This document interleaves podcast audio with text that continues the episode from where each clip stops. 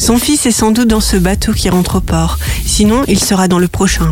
Des années plus tard, la mère passe toujours ses journées au bord de la falaise, par tous les temps. Elle attend le retour de ce fils, parti pour fuir son nouveau mari, ce pharmacien qui la montre comme un trophée. Elle invente jour après jour le festin qu'elle organisera à son retour. Elle se demande ce qu'elle a raté pour que le fils parte si loin, si longtemps, elle qui croyait lui offrir la sécurité matérielle par ce remariage.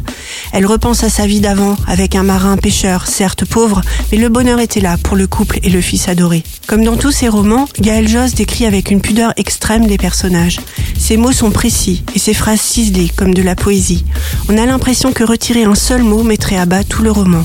Un court roman, mais qui vous marquera longtemps après sa lecture. Une longue impatience de Gaël Joss est un roman magnifique à découvrir dans votre bibliothèque ou chez votre libraire préféré.